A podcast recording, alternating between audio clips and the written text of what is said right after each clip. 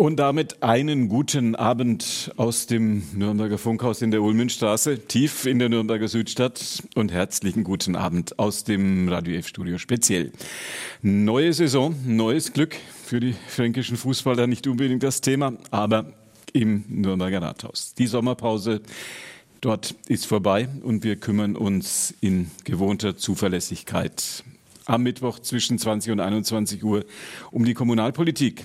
Eine Woche bevor am kommenden Mittwoch der Stadtrat zusammentritt, treffen sich heute hier an den Radio F-Mikrofonen die Chefs der großen Rathausfraktion, um schon mal die großen Themen zu diskutieren. Aber erstmal die Namen, dann die Themen. Bei uns heute Abend der Fraktionschef der CSU Andreas Kriegelstein, der Chef der SPD-Stadtratsfraktion Thorsten Brehm und der Fraktionsvorsitzende der Grünen Achim Letzko. Unser Mann für die Analysen und Kommentare ist der Chefredakteur der Nürnberger Zeitung, Dr. André Fischer. Sendetechnik macht Wolfram Steinert und Günther Moosberger ist Ihr Gastgeber.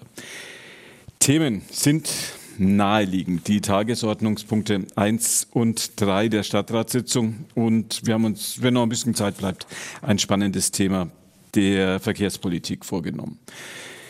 Wir klären die Frage Haushalt in Schieflage. Wann kommt das Sparpaket? Fragezeichen.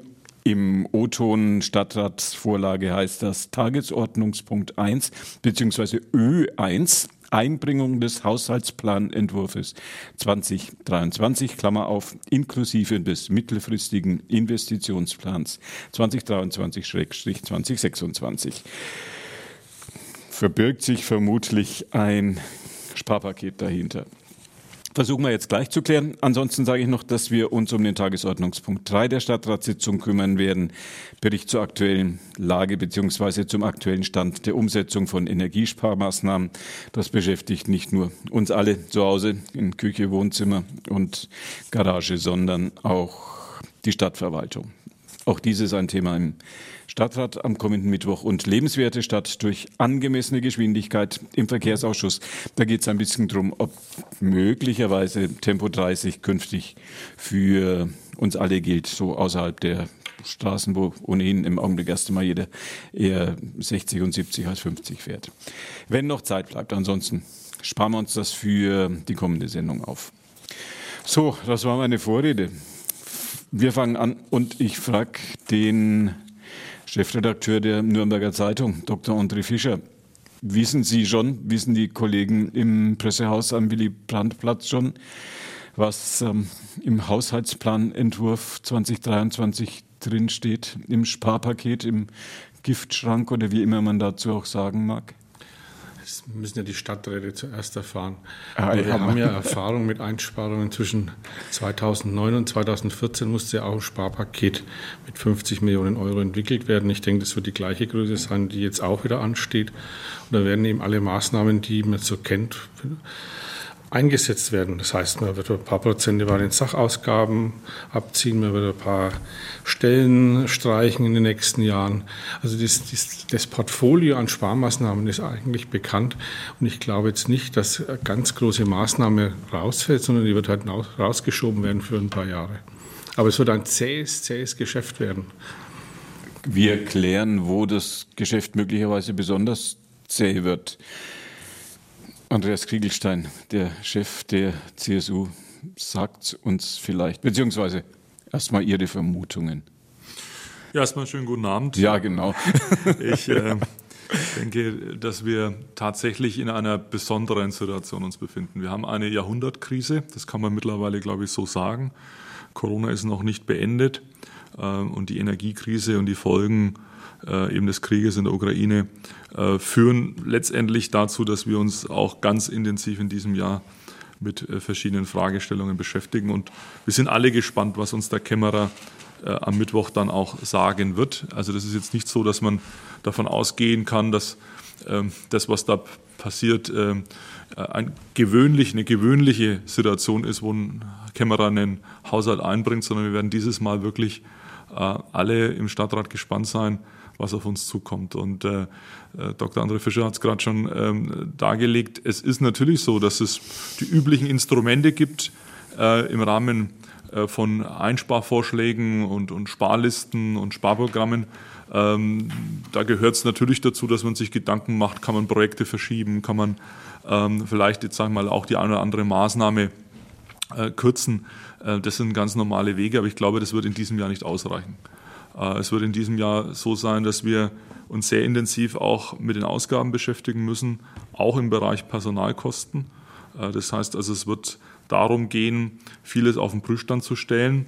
Äh, man nennt das Aufgabenkritik, ja. Ähm, dann geht es konkret um einzelne Themen, die wir realisieren wollen und dann natürlich um das entsprechende Personal, das dafür erforderlich ist.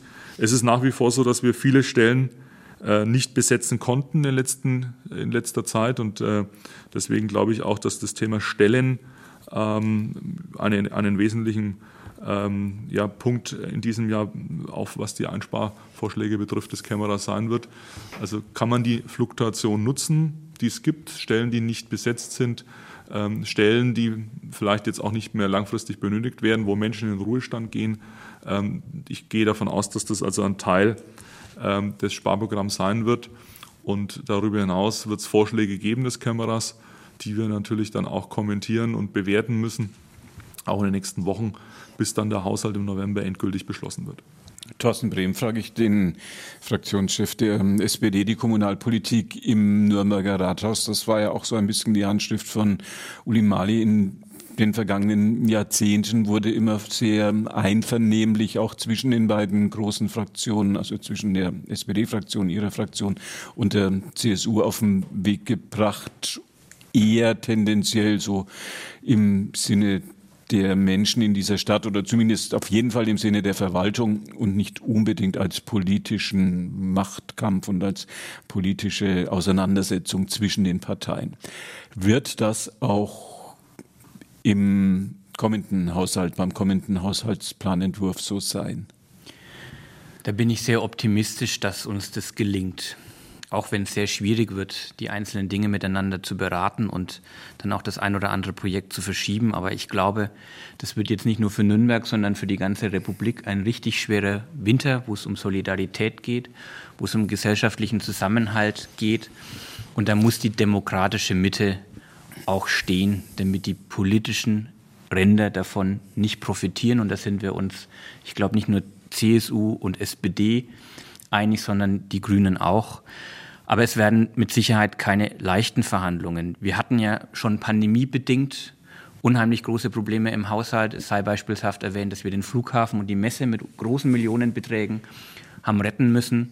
Und es hat sich eigentlich schon im Januar, Februar dann abgezeichnet, dass wir ein Sparpaket auflegen müssen von rund 84 Millionen Euro bis zum Jahr 2026 bei dauerhaften Ausgaben. Da geht es nicht darum, dass wir das eine oder andere Bauprojekt oder die Sanierung streichen, sondern es ging tatsächlich darum, dass wir rund 84 Millionen Euro bei den laufenden Ausgaben streichen. Das ist eine Zahl, die ist unheimlich hoch, aber sie stammt noch aus einer Zeit vor dem Ukraine-Krieg, vor Putins Angriffskrieg. Das heißt, man kann sich ungefähr ausmalen, in welche Größenordnungen wir da jetzt vordringen. Früher hatten wir immer noch das Glück, dass die städtischen Werke, die Energie als starkes Unternehmen auch im Stadthaushalt noch das eine oder andere sozusagen rüberschieben konnte, dass wir auch für gemeinnützige Zwecke investieren und ausgeben konnten. Aber auch da sind die Turbulenzen jetzt sozusagen bei der dritten städtischen Tochter unheimlich groß geworden durch die Verwerfungen auf dem Energiemarkt und das treibt uns insgesamt unheimlich um. Und deswegen sind wir sehr gespannt, welche detaillierten Vorschläge der Stadtkämmerer nächsten Mittwoch in der Stadtratssitzung da noch einbringen wird. Aber ähm, ich würde mal sagen, auch mit Blick nach draußen, das Klima kühlt sich derzeit merklich ab und das werden wir auch im Rathaus definitiv bei diesen anstehenden Beratungen merken. Bevor wir die Position der Grünen, so die Grundsatzposition der Grünen von Achim Letzko dazu hören, vielleicht ganz kurz die Frage in die Runde, die Energie ein Unternehmen, das in den vergangenen Jahren manches Defizit auch im Haushalt der Stadt Nürnberg ausgeglichen hat, trennt sich vom Vorstandsvorsitzenden von Josef Hasler, ein Mann, von dem viele sagen, dass er mit großem Erfolg und mit großem Engagement seinen Job gemacht hat. Ist, kann jemand sagen, warum man sich von diesem erfolgreichen Manager trennt? Ich glaube, da ging es vor allem um zwischenmenschliche Themen in der Personalführung. Also es ist unbestritten, dass er einen guten Job gemacht hat mit der Energie.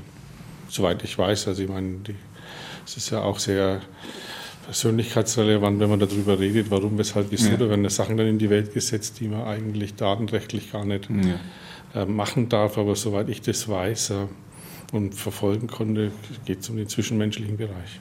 Ich frage mal die, die, die Fraktionsvorsitzenden oder guck mal in die Runde, ob jemand den Kopf schüttelt oder ob alle sagen, dem ist erstmal nichts hinzuzufügen. Sind Sie sitzen alle als Aufsichtsratsmitglieder vermutlich auch oder sind vermutlich an dieser Entscheidung alle auch beteiligt gewesen?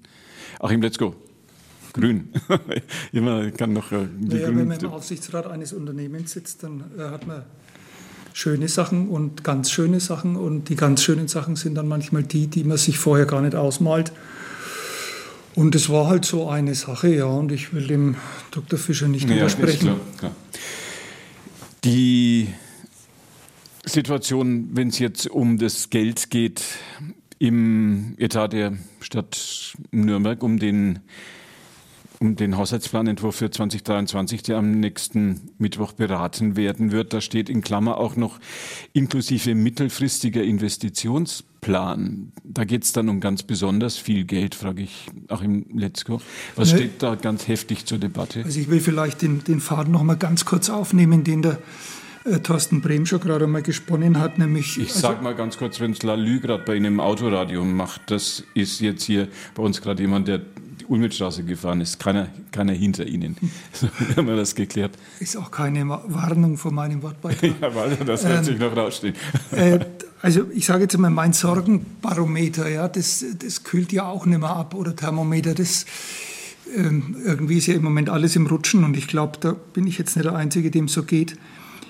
Also meine, meine Befürchtung ist halt die, dass, wie der Thorsten Brehm schon gerade gesagt hat, dass die Einrichtung, nämlich die städtischen Werke, die uns immer ein bisschen Luft verschafft hat, ja deswegen jetzt nicht mehr so zur Seite stehen kann, weil die Überschüsse aus dem Gasverkauf ja nicht mehr da sind, sondern ganz im Gegenteil. Äh, die hohen Kosten müssen weitergegeben werden oder werden größtenteils weitergegeben an uns Kundschaft, an die Stadt Nürnberg, an die Privatpersonen, an die Vereine. Aber wir haben ja mit dem Überschuss der städtischen Werke dann zumindest zum größten Teil das Defizit der VAG aufgefangen. Und wenn das nicht mehr gelingt, dann klopft es ja auch noch einmal bei uns an die Tür.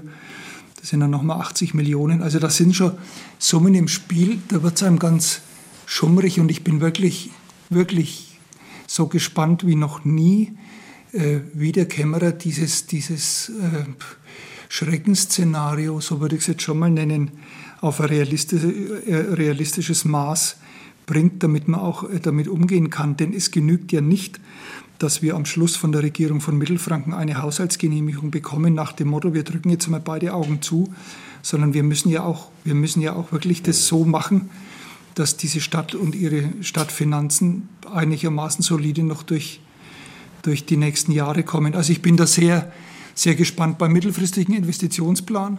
Da wird wieder dasselbe sein, wie ich es jetzt seit 14 Jahren kenne man sitzt da und denkt sich, so, jetzt schaue ich mir den aber mal ganz genau an und dann gehe ich mit dem Stift drüber und dann streiche ich raus, was wir nicht brauchen. Und dann fängt man an und schaut sich das an und denkt sich, naja, das kannst du jetzt eigentlich nicht streichen, das kannst du nicht streichen. Und am Schluss ist der nahezu unverändert, weil alles, was da drin steht, schon mal das, das, Wichtigste vom Wichtigsten, vom Wichtigsten, vom Wichtigsten ist, weil da nochmal 200 Seiten hinten dran hängen, die man aber gar nicht sieht. Also von daher ist es eine ganz, ganz schwierige Aufgabe, Investitionen einer großen Kommune, jetzt so wie man sich vielleicht landläufig vorstellt, zusammenzustreichen, damit wir mehr Geld haben. Wir brauchen Kindertagesstätten, wir brauchen Schulen, wir müssen auch eine Brücke sanieren, wir müssen eine Straße ausbessern. Und das gibt es halt nicht für kleines Geld, vor allem jetzt, wo die Baukosten so hoch sind. Ja, was tun, frage ich den Fraktionschef der CSU, Andreas Kriegelstein. Ich glaube, das Wichtigste ist tatsächlich erstmal Transparenz zu schaffen und äh, dazu dient ja nächste Woche eben diese Einbringung des Haushalts. Das heißt, der Kämmerer wird alle Bereiche ähm, unserer Finanzen für das Jahr 2023 und natürlich auch für die Folgejahre, Sie haben es gerade angesprochen, der mittelfristige Investitionsplan dann auch darstellen. Und unsere Aufgabe wird es dann sein, und das denke ich, ähm, glaube ich, signalisieren jetzt alle drei großen Fraktionen, dass man sich auch gemeinsam jetzt angesichts dieser Herausforderungen auch überlegt, wie können wir ja das Schiff Stadt Nürnberg, den Haushalt der Stadt Nürnberg auf Kurs halten. Und auf Kurs halten heißt jetzt letztendlich ja auch, äh, die notwendigen Investitionen weiterhin in die Zukunftsthemen auch zu erbringen. Und ich denke, da sind wir uns hier einig, dass wir im Bereich Bildung, da geht es um Schule, da geht es um Betreuung für Kinder, für Jugendliche, dass wir weiterhin äh, investieren werden. Das heißt also, das äh, Schulraumprogramm werden wir fortsetzen. Die Frage ist immer, unter welchen Standards das geschieht. Das ist klar, auch da muss man sich Gedanken machen. Das ist aber auch schon ein Auftrag, der äh, verwaltungsintern jetzt umgesetzt wird. Und das Thema Standards wird es auch in anderen Bereichen geben. Das heißt also, wir werden uns auch immer da mit ähm, ja auch einem deutschlandweiten Vergleich auseinandersetzen müssen. Wie sind die Standards zum Beispiel im Bereich der Betreuungsplätze? Wie ist die Situation in, in, in den Kindertagesstätten, in den, in den Horten? Wie ist da der Betreuungsschlüssel? Wir werden uns mit diesen Standards intensiver beschäftigen müssen. Und ähm, das geschieht aber auch einvernehmlich, Verwaltung und Politik, weil wir am Schluss ja auch sagen müssen, wir können jetzt nicht Personal sparen, wie ich es eingangs schon erwähnt habe, und die Leidtragenden wären dann unsere Kinder oder Jugendlichen. Was aber auch notwendig ist, und da appelliere ich auch an den Zusammenhalt in den, in den, zwischen den Parteien und den Fraktionen, dass wir eben sagen, ja, es ist diese Jahrhundertkrise, die können wir nur gemeinsam meistern. Als Kommune, aber natürlich auch im Kontext mit, mit unseren Kolleginnen und Kollegen im Landtag und im Bundestag. Letztendlich ist es eine gemeinschaftliche Aufgabe, vor der wir stehen.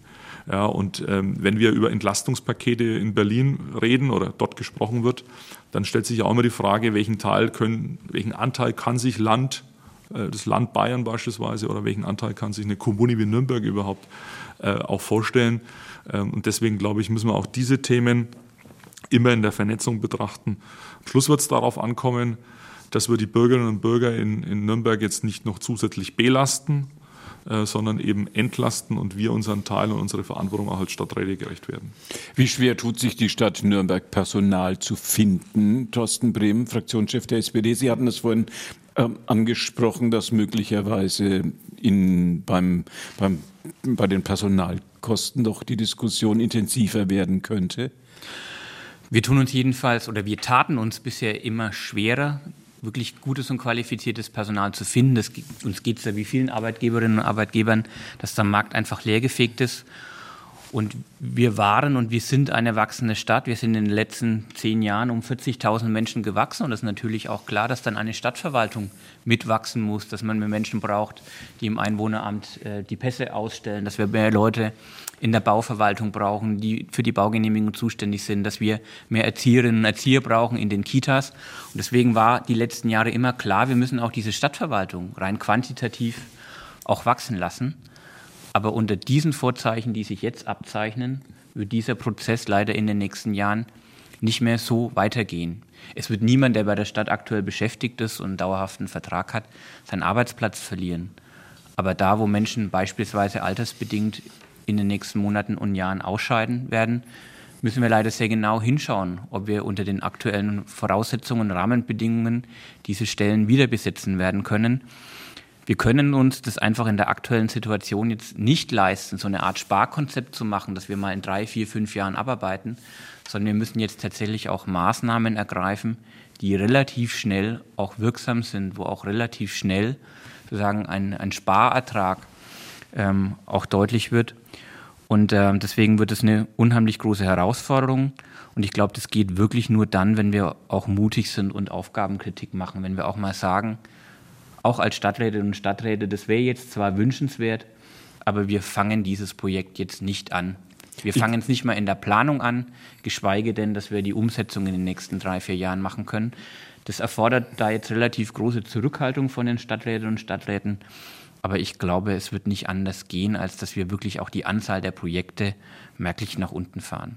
Ich frage Dr. André Fischer, den Chefredakteur der Nürnberger Zeitung, welche, welche Projekte könnten das sein? Man kann sich natürlich überlegen, ob man die eine oder andere Brücke nicht nach hinten schiebt, dass man sagt, die hält noch ein paar Jahre, ist aber natürlich ein Sicherheitsproblem. Kann man ja sperren. Naja, wenn Sie dann in Richtung Süden gehen, die ja. reinfahren wollen in die Stadt. Wird es nervig, ja. Die Hafenbrücken, das ist halt zum Beispiel ein Riesenbatzen. Ich weiß jetzt nicht, ob die nicht auch nur zwei, drei Jahre halten oder nicht. Das müssen Experten beantworten. Vielleicht, dass man die eine oder andere Schule noch hinausschiebt. Dass man vielleicht pro Schüler ein bisschen weniger Platz baut, wenn man eine neue Schule angeht. Das sind alles Dinge, die dann sofort die Kalkulation eben schrumpfen lassen müssten, wenn es nicht auf der anderen Seite die, die Baupreise wieder nach oben gehen. Gut, was los heute schon wieder Lalü, Lalü. So, jetzt hier unten auf der Ulmenstraße. man wird an dem Opernhaus Interim nicht vorbeikommen. Ja. Das ist ja auch nochmal mit 130 Millionen ein richtiges, richtiger Batzen. Wobei ich gar nicht sicher bin, ob das schon in diesem Haushalt drin ist oder erst ein Jahr später. Aber der Sparzeitraum geht ja, wenn der dem Putin noch andere, noch andere schlimme Sachen einfallen, sowieso schon bis 2026. Also es ist ja nicht nur das nächste Jahr, sondern es deutet sich an, dass das die nächsten vier Jahre sein werden, die man da überbrücken muss und durchhalten muss. Tun sich, frage ich Achim Letzko, der den Fraktionschef der, der Grünen, tun sich Kommunalpolitiker jetzt auch in dieser Runde für die Radio F-Hörer, tun sich verantwortliche Kommunalpolitiker schwer, in der jetzigen Phase konkrete Projekte anzusprechen? Ja, ja, ja, ne? ja eigen, eigentlich ja, weil also ich mag es auch ungern, wenn ich nicht weiß, was der Kämmerer nächste Woche erzählt und was er uns hinlegt. Und ist möchte, das, darf ich, darf ich ja, unterbringen, ja, ist das tatsächlich so, dass für, für alle Fraktionsvorsitzenden und für alle Stadträte und für alle Verantwortlichen in der Führungsetage der Verwaltung, dass diese Dinge ähm, tatsächlich jetzt erst vom Kämmerer präsentiert werden. Gibt es da keine Diskussion in den, in den, berüchtigten Hinterzimmern oder bei der ein oder anderen, beim ein oder gemein, beim gemeinsamen Menü irgendwo mal, dass man sagt, lass uns doch da mal drüber reden, wie siehst du das, wie sehen Sie das? Gibt's, muss es doch geben. Gibt es die, aber dann, das ist halt immer so, das ist ein, ein, Zwischen, ein Zwischenstand. Also wenn ich mit dem Harry Riedel jetzt Ende Juli äh, spreche, bevor wir alle zwei, drei Wochen in Urlaub abdampfen, dann hat er da äh, eine Meinung gehabt, wo es ungefähr hinausgehen könnte.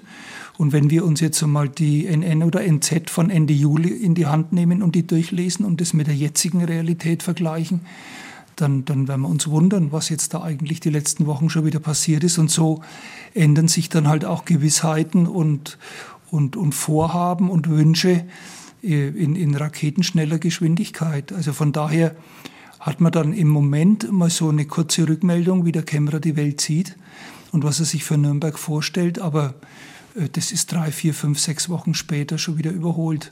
Mir geht es ja nicht, oder ich glaube, es geht ja fast jedem äh, ähnlich. Und von daher ist es dann schon immer gewisse Spannung, wie er diesen, diesen gigantischen Haushalt von zwei Milliarden nächstes, nächste Woche so, so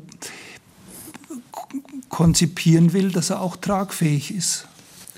Weiß man schon, frage ich Thorsten Brehm, den Fraktionschef der SPD, weiß man schon, wie viel die Stadt Nürnberg in etwa einnehmen wird und wie viel im Zweifelsfall fehlen wird?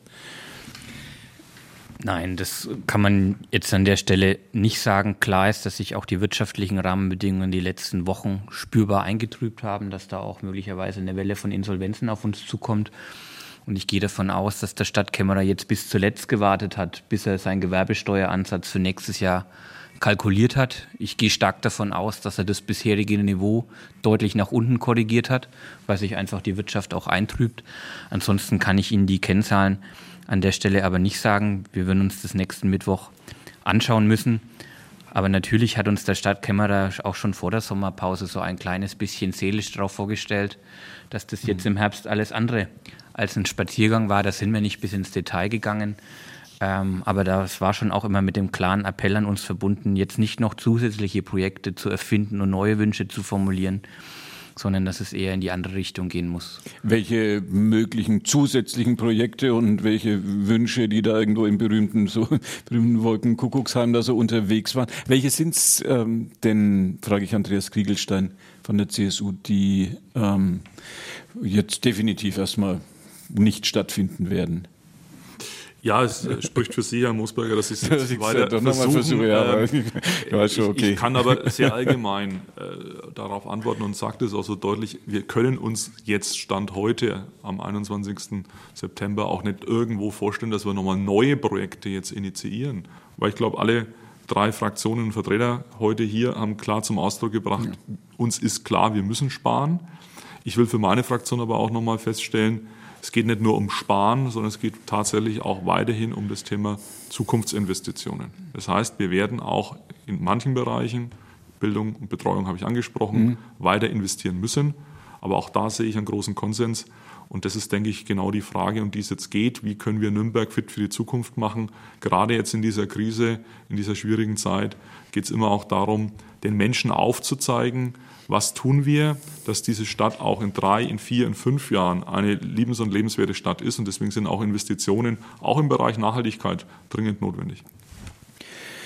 Bekommen wir nichts raus, frage ich und sage ich zu, zu André Fischer, dem Chefredakteur der Nürnberger Zeitung. Ich habe ja eingangs den Zeitraum 2009 bis 2014 erwähnt. Ja. Da ist ja ausschließlich dann noch in Schulen und Kindergärten und Kinderbetreuung investiert worden und sonst im Grunde in nichts mehr. Mhm. Und ich denke, so etwas Ähnliches wird schon kommen, auch wenn der Kriegelstein natürlich auch jetzt die, diese grünen Bereiche hingewiesen hat, die müssen natürlich auch sein. Angesichts des Klimawandels wird sich die Stadt da auch bewegen bisschen Radwege, ein bisschen Parks, ein bisschen diese Richtung, aber es wird sonst nebenher nicht mehr so allzu viel passieren. Und das ist schlimm, weil wir sind ja verwöhnt. Zwischen 2014 und 2020 ja. ist, hat, haben die Steuerquellen ja gesprudelt und es ist ja auch viel in Bewegung gekommen. Und das ist schön gewesen.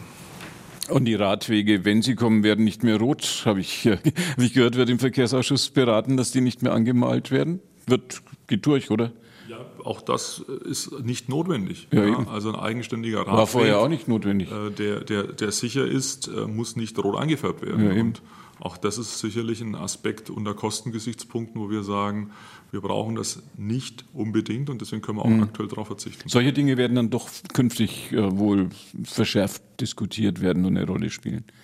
Vielleicht Thorsten Brehm. Ja, wir werden überall näher hinschauen. Aber ich will das dann auch nochmal sagen, es geht jetzt darum, tatsächlich im Haushalt zu konsolidieren, okay. auch zu investieren. Ähm, aber ich will schon in einem Punkt auch ein bisschen beruhigen. Ähm, wir wollen jetzt nicht die Axt anlegen an bewährten Strukturen auch der Daseinsvorsorge, die wir in der Stadt haben. Wir haben unheimlich viele freie Einrichtungen, Träger, Vereine, Initiativen, die unheimlich wertvolle Arbeit in der Stadt machen und die wollen und werden wir nicht kaputt machen. Also wir werden uns da andere Baustellen suchen müssen, um diesen Konsolidierungsbeitrag im Rathaus ähm, realisieren zu können. Also das ist mir an dieser Stelle schon auch nochmal wichtig. Aber weil Sie auch gefragt haben, was, was sind so Projekte, die, die auf der Strecke bleiben? Wir hatten ja schon den Vorgeschmack auf die Debatte beim 365 Euro Jahresticket. Ja. Kommt es oder kommt es nicht? Ähm, und ich bin heilfroh, dass wir da vor einigen Monaten die Reißleine gezogen haben. Das wären nochmal mehr Kosten von mindestens 24 Millionen Euro mehr geworden, die da im, ab Januar jährlich auf uns zugekommen wären. Das heißt, wir hätten nochmal 24 Millionen Euro mehr einsparen müssen und das hätte nicht funktioniert.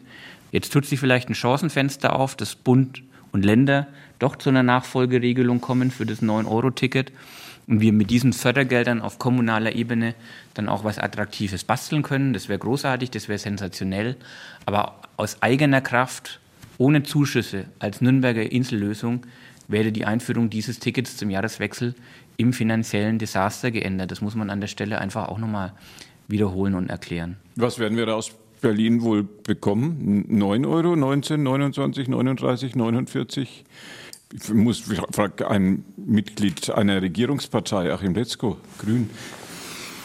Naja, nachdem sich die Länder ja offenbar übervorteilt fühlen, ich kann das auch teilweise nachvollziehen, wenn man im Fernsehen dann sieht als Ministerpräsident, was der Bund ausschüttet und hinterher steht im Kleingedruckten, dass man Drittel bitte selber übernimmt, dann ist natürlich die Freude verhalten. Ich, oh Gott, oh ja. wahrscheinlich wird es äh, ein Angebot vielleicht geben für ein VGN über 49 Euro. Das wäre natürlich schon mal ein großer Sprung nach vorn, muss man aber sehen. Ich, ich glaube, im Moment ändert sich da auch alle zwei Wochen, ändern sich da die Rahmenbedingungen. Aber wenn Sie mir erlauben, würde ich ja, gerne noch einen kurzen Punkt erwähnen. Ähm, also was, was, was ja so noch ein bisschen dazukommt, ist ja, wie es der Thorsten Brehm auch schon gerade gesagt hat, so die, die Sicherheit der sozialen Organisationen, dass sie sich weiterhin auf die Stadt Nürnberg verlassen können. Das ist uns ja auch ganz wichtig. Ob das jetzt Klimaschutzinitiativen sind oder Beratungsstellen, das spielt keine Rolle, oder Sportvereine. Ich habe einige Anrufe gekriegt von Leuten, die heizen mit Gas, die haben große Anlagen, Da hat die Energie ihnen eine Stunde Zeit gegeben, um sich zu entscheiden, um den neuen Gasliefervertrag zu unterschreiben. Ähm, anstatt 2.500 Euro im Jahr 24.000 oder 25.000, also diese berühmte Verzehnfachung. Mhm. Und ähm, also ich sage mal so, die Leute sind ja nicht dumm. Ne? Die wissen schon, dass die Stadt Nürnberg das jetzt nicht bezahlen kann oder übernehmen kann. Aber ich könnte mir schon vorstellen, dass so im nächsten Viertelhalben Jahr die Anzahl der Organisationen, die da wirklich große Probleme haben, also die eigentlich zusperren können, wenn sie so, so eine Rechnung bekommen oder so ein Angebot, dass das bei uns in der Kommune aufschlägt und dass wir da schon noch einmal miteinander die Köpfe zusammenstecken müssen, wie wir da helfen können, damit die soziale Infrastruktur in Nürnberg ähm, nicht brutal beschädigt wird. Ich habe da, noch, ich hab da wirklich noch keine Vorstellungen, aber ich glaube nicht, dass es reichen wird, dass wir sagen, äh, schickt einen Protestbrief nach Berlin, sondern das wird bei uns hängen bleiben, auch mit gutem Grund. Äh, und da müssen wir uns halt dazu verhalten. Werden das Herr Dr. Fischer, werden das die spannenden, werden das die schweren, werden das die emotionalen Diskussionen der kommenden Monate werden, was Achim Letzko da gerade skizziert hat? Mit Sicherheit, weil die, die, die, Gaskosten ja multipliziert werden. Die steigen nicht um jetzt um 10 Prozent oder 20, sondern um deutlich mehr. Und wie das Einzelne bezahlen können, das, also das trifft ja auch uns alle. Das weiß ich nicht. Also, und es ist ja kein Ende der Fahnenstange abzusehen. Ich meine, wenn jetzt heute Putin hat ja so eine Teilmobilmachung verkündet. Das heißt, der Krieg wird noch aggressiver, noch brutaler werden und er wird nicht nachgeben, meiner Meinung nach. Und dann steigen die, die Energiepreise weiter. Wir kriegen es ja nicht anders. Wir können es nicht anders abfangen. Jeder, der mit dem Schornsteinfeger spricht, sagt, kriegt er keine Antwort, wie es gehen soll. Mhm. Vor diesem Hintergrund kommen wir zur, zum zweiten Thema der Stadtratssitzung, Tagesordnungspunkt 3, beziehungsweise sogar Tagesordnungspunkt 2, Einrichtung Taskforce, Energiekosten und soziale Folgen. Dazu ein Bericht vom Oberbürgermeister, macht, der, macht Markus König äh, persönlich, und Energiemangelsituation, Bericht zum aktuellen Stand der Umsetzung von Energiesparmaßnahmen äh, innerhalb der Stadtverwaltung vom Baureferenzen. Äh, ich atme einmal tief durch und frage Andreas Kriegelstein, hm, gibt's, äh, kann man das überhaupt planen beim jetzigen Stand der politischen Diskussion und beim jetzigen Stand der Energiepreise? Also ich denke, wir alle Politik, aber auch jeder Bürger stellt sich doch aktuell die Frage, wie kommen wir durch diesen Winter? Und ähm, diese Thematik haben wir jetzt im Nürnberger Rathaus eben vor einigen Monaten ja schon aufgegriffen und der Oberbürgermeister hat eben äh, eine Taskforce initiiert, die sich vor allem jetzt mal damit beschäftigt, wie können die sozialen Folgen für die Bürgerinnen und Bürger unserer Stadt abgefedert werden. Bei der Taskforce waren dabei neben den Wohnungs- äh, Bauunternehmen, Wohnungsgenossenschaften, ähm, auch ähm, die Wohlfahrtsverbände, ähm, viele äh, Unternehmen, die im, sozialen Bereich tätig sind. Und wir haben eben genau diese Frage diskutiert. Welche Folgen haben steigende Energiekosten, Strom, Gas etc. für die Menschen in unserer Stadt? Und natürlich ist die Sorge groß, dass viele Bürgerinnen und Bürger in Nürnberg sich die steigenden Kosten nicht mehr leisten können und ähm, deswegen ist es auch dringend notwendig, dass sich auch eine Stadtgesellschaft, also nicht nur der Stadtrat auf der politischen Ebene, sondern die Gesellschaft insgesamt sich mit der Frage beschäftigt, was können wir dagegen unternehmen, wie können wir den Menschen in Notlagen auch wirklich helfen. Und die Fragen wurden in der ersten Taskforce äh, jetzt auch diskutiert und es wird weitere Termine geben, äh, wo es jetzt genau um diese Fragestellung geht, wie können wir als Stadtrat helfen, wie können wir aber auch jetzt einmal über unsere WBG, über unsere kommunale Wohnungsbaugesellschaft helfen. Wie können wir aber auch im Verbund mit den anderen ähm, Partnern, äh, die als Vermieter fungieren, auch unterstützen. Und natürlich hat die Energie, unser kommunaler Energieversorger, auch einen wichtigen, ähm, einen wichtigen Stellenwert in dem, in dem Zusammenhang. Das heißt, also es geht jetzt hier wirklich um den Zusammenhalt unserer Stadtgesellschaft. Wird das eine sehr schwierige Situation werden? Frage an Thorsten Brehm von der SPD. Ich glaube, der Winter wird schwierig. Ich will es nicht herbeireden, aber das Mindeste ist, dass wir vorbereitet sind. Und es wird Familien geben, die werden sich in den Wintermonaten die Frage stellen, bezahle ich meine Miete oder bezahle ich meine Nebenkosten, weil wahrscheinlich beides gleichzeitig nicht möglich ist. Und dann ergeben sich Fragestellungen für die kommunale, für die WBG als kommunales Wohnungsunternehmen oder für die Energie. Und dann muss es darum gehen, Konzepte zu haben, dass man die Zahlungen stundet, dass man vielleicht auch den Härtefallfonds, den wir schon haben, noch mal ein Stück weit auch vergrößert und bei Familien, wo es gar nicht mehr anders geht, vielleicht auch mal eine Teilrechnung erlässt. Solche Sachen, die müssen wir miteinander vorbereiten. Die Bundesregierung ist zum Beispiel derzeit auch daran, eine der größten Wohngeldreformen auf den Weg zu bringen, die wir die letzten Jahre und Jahrzehnte hatten. Das ist ein unheimlich großer und wichtiger Schritt, mehr Leute bezugsberechtigt zu machen. Das würden vor allem auch die Rentnerinnen und Rentner an der Stelle profitieren, die nicht viel im Geldbeutel haben. Aber auch so eine Wohngeldauszahlung muss man dann schnell administrieren können, wenn sie denn zum ersten ersten wirksam ist. Also auch da braucht man eine Struktur, auch da braucht man Personalkapazitäten, um das Geld dann schnell auszahlen zu können. Also das sind alles Dinge, auf die wir jetzt einfach auch sozusagen, wo wir vorausschauend drauf gucken, wo wir vorbereitet sein müssen, immer in der Hoffnung, dass es alles anders und besser kommt und dass es nicht so schlimm ist. Aber nicht vorbereitet zu sein, das wäre unverantwortlich. Damit uns sowas wie mit den Masken nicht noch ein zweites Mal passiert, wo ja erst hieß, man braucht keine und dann gab es keine und dann haben alle äh, irgendwie doch sehr enttäuscht in, äh, auch auf die Politik und auf die Verantwortlichen geguckt. Wir ähm, klären noch die Frage, was denn die Stadt, was, was Sie denn als Verantwortliche noch mit beeinflussen können. Frage an Achim Letzko, was, was ist das, was die Stadt Nürnberg an, an Beitrag dazu leisten kann, kann, man, kann man vielleicht, damit wir die Energie, den Energieverbrauch doch halbwegs unter Kontrolle bringen, kann man vielleicht einfach doch nachts irgendwie die Straßenlaternen aus oder Straßenbeleuchtung auslassen oder ich will jetzt nicht die, wenn die Menschen noch ein bisschen Spaß haben, zum Club zu gehen. Kommt natürlich auch immer ein bisschen auf die Ergebnisse an, aber kann man da vielleicht auch das Flutlicht und die Rasenheizung dann mal weglassen und sowas? Ach ja, es kann man alles. Wahrscheinlich, ja, okay, wahrscheinlich, ja, ja, ja, stimmt schon, wahrscheinlich.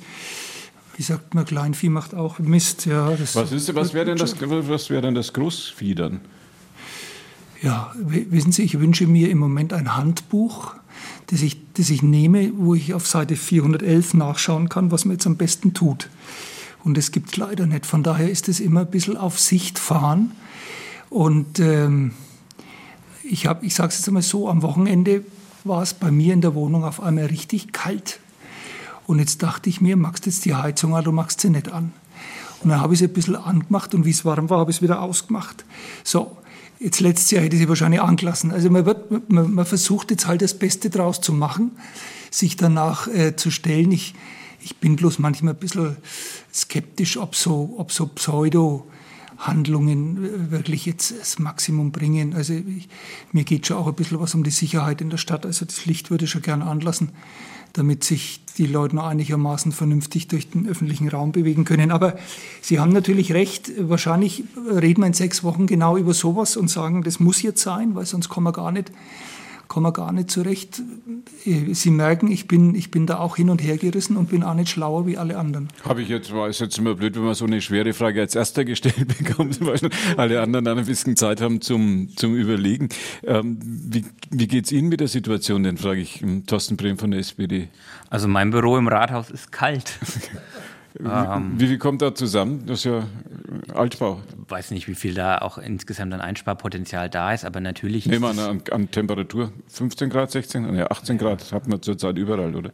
Hier ist, wir haben hier. Also ich habe kein Thermometer dort, aber ja. ein, ein, bisschen fröstelig war es und ich denke, das ist ein Baustein zu sagen, die Büros würden nicht mehr ganz so geheizt, wie das früher der Fall ja. war. Wir müssen uns auch überlegen, ob wir zwischen Weihnachten und Heilig Drei König wirklich auch alle Dienstgebäude der Stadt Nürnberg in altbekannter Form heizen müssen oder nicht, oder ob man da grundsätzlich mal ein paar Tage die Temperatur kann man runter, ausmachen, die Heizung. Äh, runterfahren kann.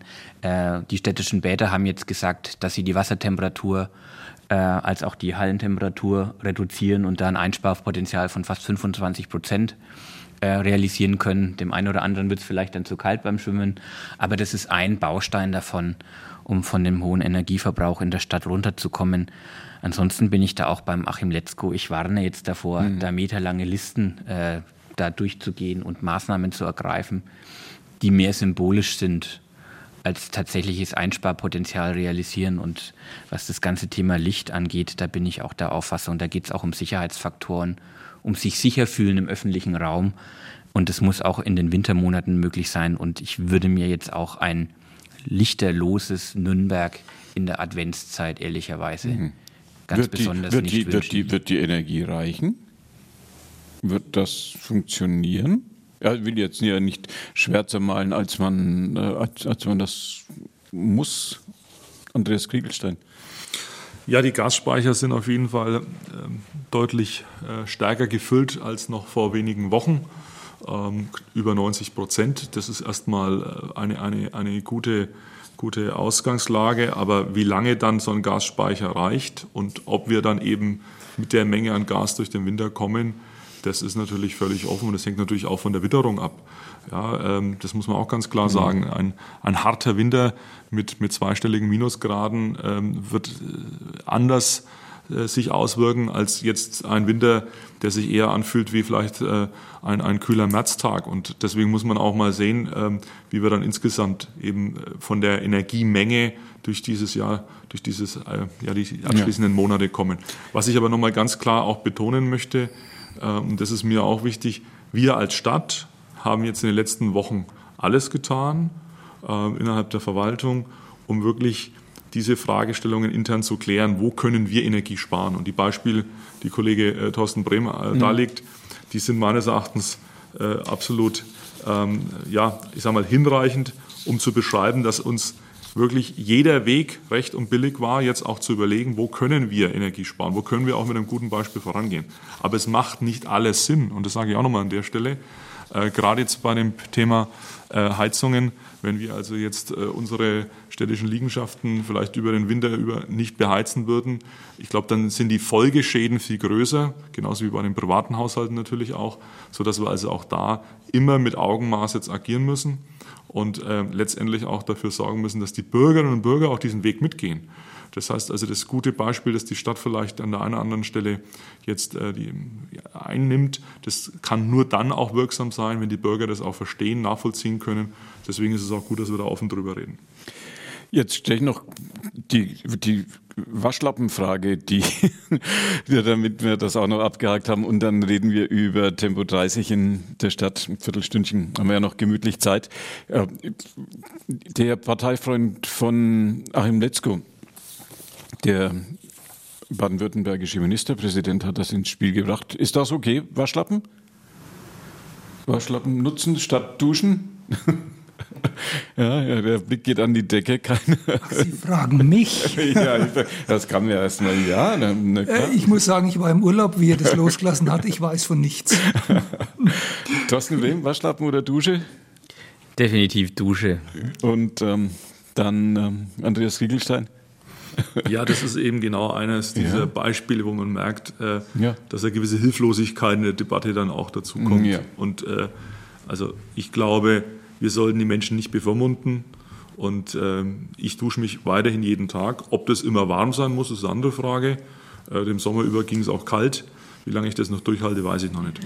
Ist immer ist ein Zeichen von ganz großen Charakteren, habe ich mir sagen lassen. Warm trinken und kalt duschen weil unsere Gesellschaft tendiert ja eher dazu, möglichst kalt zu trinken und möglichst warm zu duschen. Einwenden darf. Ja, klar. Das Akzeptanzproblem, was Sie da ins Spiel gebracht haben, das ist natürlich ganz wichtig. Ich meine, die Schulen haben jetzt ein bisschen die Heizung runtergestellt, ich glaube ein Grad oder sowas. Und dann hat es einen Aufstand bei den Eltern gegeben, oh, ja. weil die Kinder okay. angeblich da sich erkälten und sonst was.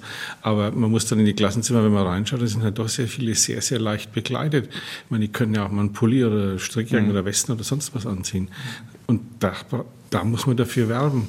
Ich meine, es kann natürlich nicht sein, dass dann alles auf die Stadt geschoben wird, ja. weil dann irgendeine Erkältung wegen kommt, weil man sich halt auch schlecht angezogen hat. Ja, also oder vielleicht ist da in einer doch möglicherweise doch ein manchmal ein bisschen zu verwöhnten Stadtgesellschaft doch noch Aufklärungs- und Begleitungsbedarf, sagen wir es mal vorsichtig. Ähm, reden wir noch über Tempo 30. Ich frage, ähm, muss ich jetzt, müsste ich jetzt mal bei der SPD oder bei den Grünen fragen. Ähm, das war eine Entscheidungsvorlage, die von den Guten von der von Bündnis 90 Grün und von der SPD so ein bisschen mit auf den Weg gebracht worden ist. Lebenswerte Städte durch angemessene Geschwindigkeiten. Ist eine leichtere Frage als die mit dem Verstanden gerade, aber äh, ich frage Thorsten Brehm von, von der SPD. Was steht da drin? Was, würden, was möchten Sie haben? Wir haben im Stadtgebiet ja schon in den meisten Bereichen Tempo oder Zone 30 und auf den Hauptverkehrsachsen Tempo 50. Es gibt aber den einen oder anderen Straßenabschnitt an einer Hauptverkehrsstraße, wo wir gerne die Geschwindigkeit noch reduzieren möchten, weil da eine Schule ist, weil da eine Kita ist, weil da eine Senioreneinrichtung ist, weil da wie auch immer eine stark frequentierte Kultur- oder Sozialeinrichtung ist. Und dafür fehlt uns aktuell die Rechtsgrundlage, weil in der Straßenverkehrsordnung steht, die Regelgeschwindigkeit auf Hauptverkehrsstraßen ist Tempo 50. Und das, was wir uns wünschen, ist, dass die Kommunen einfach mehr Spielraum an der Stelle haben, zugunsten der Sicherheit, der Lebensqualität zu entscheiden und das an der Stelle einfach anzuordnen, ohne da ein riesengroßes formales Bohai zu machen. Das ist das Anliegen, das morgen im Verkehrsausschuss diskutiert wird, bundesweit, aber mittlerweile eigentlich parteiübergreifend auch Rückendeckung erfahren hat. Und ich bin jetzt auch optimistisch, dass man in Berlin irgendwann mal das Gesetz anpasst und den Kommunen diesen Spielraum eröffnet. Andreas Kriegelstein frage ich, die CSU ist, war nicht so sehr dafür. Ja, wir sehen das schon kritisch. Ähm, aus unserer Sicht ähm, ist eins klar, wir wollen weiterhin die Bündelung der Verkehrsströme auf den Hauptverkehrsstraßen. Und dazu gehört es halt auch, dass in einer Großstadt wie Nürnberg, zum Beispiel auf dem Mittleren Ring oder auf der Münchner Straße, also auch Tempo 50 oder Tempo 70 möglich ist. Und ähm, das hat sich in den letzten Jahren meines Erachtens bewährt. Das war auch immer Konsens im Rathaus. Also da hat sich jetzt auch ähm, die Position von Uli Mali seit dem Amtswechsel jetzt auf Markus König nicht verändert. Die Stadtspitze hat immer diese Position vertreten. Wir wollen den Verkehr auf den Hauptverkehrsstraßen bündeln und da brauchen wir auch mehr als Tempo 30. Das ist unsere Auffassung. Und äh, deswegen werden wir auch äh, bei der Debatte immer das klar auch zum Ausdruck bringen, dass man der Kommune insgesamt mehr Gestaltungsfreiräume gibt in diesen Fragestellungen, gerade einer Großstadt wie Nürnberg, ist ja grundsätzlich nicht äh, falsch. Aber wie gesagt, die politische Zielsetzung bleibt, auf den Hauptverkehrsstraßen in Nürnberg brauchen wir Tempo 50 oder mehr und äh, nicht Tempo 30. Frage an André Fischer, den Chefredakteur der Nürnberger Zeitung. Woran wissen wir Autofahrer denn, ob ich jetzt gerade auf einer Haupthauptstraße bin oder auf einer Mittelhauptstraße oder auf einer Neben irgendwie Straße? Also in der Regel sind ja die Hauptstraßen breiter. Ja. und ein Blick aufs Navi äh, enthüllt ja. ja. schon, ob man 30 oder 50 fahren kann in der Regel. Ja. Ähm, ich bin ein bisschen zwiegespalten. Ich bin ja zum einen leidenschaftlicher Ganzjahresradfahrer. Ja. Ich kenne aber die Situation auch in Freiburg, wo ja fast überall Tempo 30 ist, weil meine Tochter dort lebt. Äh, also ich habe schon gerne auf den Hauptstraßen auch mit Tempo 50, aber natürlich muss die Stadt die Freiheit haben, sollte wirklich ein Seniorenwohnheim an der Hauptstraße ist, dass ja. man dann da ein bisschen runtergeht, gar keine Frage. Kommt dann, kommt dann ein 30er-Schild hin, wie man es ja jetzt auf der Sulzbacher Straße zum Beispiel, wenn man stadtauswärts fährt, beim Melanchthon-Gymnasium ist ja 30 oder auf der Schnicklinger Straße, wo ich doch jetzt schon manches Ticket bezahlt habe, mit wo 30 vor einer Schule ist, obwohl man dann 39 fährt, ist man ja gleich mit, ich glaube, 30 Euro dabei. Oder mit 39 oder was weiß, weiß ich wie viel. Ja, das müsste dann ausgeschildert werden. Es ah, gibt ja, ja noch okay. die andere Möglichkeit, dass man sagt generell Tempo 30 oder beziehungsweise man beschildert dann Tempo 50 und macht sonst generell Tempo 30. Aber ich, wie gesagt, ich würde jetzt an dem bisherigen Modell äh, festhalten und die Kommunen kriegen mehr Gestaltungsfreiheit. Und ist es so, frage ich Achim Letzko, dass am Schluss die Nürnbergerinnen und die Nürnberger sowieso so schnell fahren, wie sie wollen und so neuerdings große Diskussion auch und so laut fahren, wie sie wollen? Das ist ja auch jetzt eine große Mode ja, ich habe selber gemerkt, da sind einige mit Auspuffanlagen unterwegs. Da dachte ich am Anfang, die wären kaputt, aber die sind gar nicht kaputt. Die sind extra so gemacht, dass man irgendwelche Fehlzündungen ganz besonders laut ja, wird. Keine Ahnung. Also ich bin jetzt schon mal zufrieden, dass der Andreas Kriegelstein sagt, er hat nichts dagegen, dass die Kommune mehr Handlungsmöglichkeiten hat. Darum geht es uns ja. Und wenn wir die bekämen, dann streiten wir uns halt drum, auf welchen Hauptstraßen wir ein bisschen langsamer tun zugunsten der Menschen, die dort leben finde ich eigentlich eine ganz schöne Sache. Das war jetzt das politische Argument. Wer, und wer kontrolliert es dann? Frage ich Andreas Kriegelstein. Oder ist dann am Schluss irgendwo steht halt mal ein Blitzer? Ja, Schneeklinger Straße kenne ich, wie gesagt. Natürlich die, liegt die Verantwortung bei der Polizei oder auch bei der kommunalen Verkehrsüberwachung, äh, die, die Standards, die wir setzen, einzuhalten und, und zu überwachen, das mhm. ist klar. Und äh, äh, da haben wir bei Nürnberg jetzt aus meiner Sicht, zumindest was das Thema Geschwindigkeit betrifft, auch keine, keine Defizite. Also da sehe ich jetzt nicht die Gefahr oder die Problematik, ähm, dass wir da jetzt deswegen extra agieren müssten. Wird kommen. So gucke ich jetzt mal, ja, oder? Wie wird betonen, wir sind nach wie vor ach so, der Auffassung. Ach so, wenn Sie nicht, wird das, das jetzt im Verkehrsausschuss dass, entschieden dass oder muss das? Diese Thematik mit den Hauptverkehrsstraßen uns so nicht vorstellen können und das wird auch in der Diskussion im Verkehrsausschuss auch äh, nochmal eine Rolle spielen, äh, weil wir da schon auch äh, von, von den anderen Fraktionen erwarten, dass sie sich da auch klar dazu äußern. Äh, wie gesagt, wie die Position auch mhm. bei dem Thema Hauptverkehrsstraßen sich dann darstellt. Aber das ist auch immer ein, ein bewusstes politisches Missverstehen. Es geht nicht darum, im Stadtgebiet flächendeckend Tempo 30 einzuführen. Darum geht es nicht. Wir wollen auch leistungsfähige Hauptverkehrsachsen, weil die sicherstellen, dass sich der Autoverkehr nicht durchs Quartier mhm. quält, da wo die Leute wohnen. Und äh, deswegen wird es standardmäßig Tempo 50 auf Hauptverkehrsachsen geben, weiterhin, sondern es geht nur darum, mehr Möglichkeiten für Ausnahmen zu haben, wo sie gut begründet sind. Viele 30er-Schilder dann aufstellen kann. Ja, es geht auch nicht darum, 30, 50, 30, 50 zu machen. Das macht ja auch alle irre, sondern das muss schon irgendwie auch eine innere Logik haben. Ähm, und ich glaube, da, deswegen sind wir uns da eigentlich auch bei dem Beschlusstext, der da morgen vorliegt, politisch einig. Wird es wird, Mehrheiten geben? Die, keine zurückhaltende Äußerungen von den Politikern. Herr Dr. Fischer, Nürnberger Zeitung. Also wenn ich das jetzt höre, wird es vielleicht eine Akzentuierung noch geben im Beschluss, aber ich könnte mir vorstellen, dass er durchgeht. Ja. Schon mit Rot, Grün, Gut, Gelb und äh, was nicht, den Kleinen sozusagen. Wir sollten die Debatte morgen ja. abwarten. Die ja, genau. Position genau. meiner Fraktion ist klar. Und äh, wie gesagt, ja, ähm, es bleibt dabei, dass wir bei den Hauptverkehrsstraßen die bestehende Regelung beibehalten. Im Zweifel geht das dann in den Stadtrat, wenn das äh, oder muss das im Ausschuss entschieden werden? Im Zweifel könnte es eine Debatte geben, die morgen zu keinem Ergebnis führt mhm. und die man dann fortsetzen müsste. Aber ähm, wie gesagt, es finden ja immer auch Gespräche statt, äh, an einem Abend wie heute, aber vielleicht auch noch bis morgen ist ja auch noch Zeit, sich noch abzustimmen. Aber Fakt ja. ist, ähm, ich finde auch in der Frage ist gar nicht verkehrt, wenn es unterschiedliche Positionen gibt. Ja, klar, ist ja spannende Dinge. Also das jetzt mit dem mit dem Tempo 30 werden wir das Ergebnis in den nächsten Tagen sicherlich erfahren. Die anderen Themen, wie viel und wo im städtischen Haushalt gespart werden muss und vor allem die Frage, wie wir alle halbwegs äh, mit warmer Stube und ohne äh, und noch, dass noch ein paar Euro im, auch im Frühling dann im Portemonnaie noch sind über den Winter kommen. Das äh, werden wir jetzt sozusagen von Woche zu Woche und von Monat zu Monat entscheiden und werden wir sicherlich auch in vier Wochen an dieser Stelle hier im Nürnberger Funkhaus diskutieren, wenn wir wieder zusammenkommen zu unserer nächsten kommunalpolitischen Runde mit den Fraktionsvorsitzenden von SPD, CSU und Grünen. Andreas Kriegelstein, Thorsten Brehm und Achim Letzko heute bei mir gewesen. Dabei Dr. André Fischer, der Chefredakteur der Nürnberger Zeitung. Günther Moosberger war ja Gastgeber wünsche Ihnen noch einen gemütlichen Mittwochabend und bedanke sich bei Ihnen ganz herzlich fürs Zuhören. Tschüss zusammen.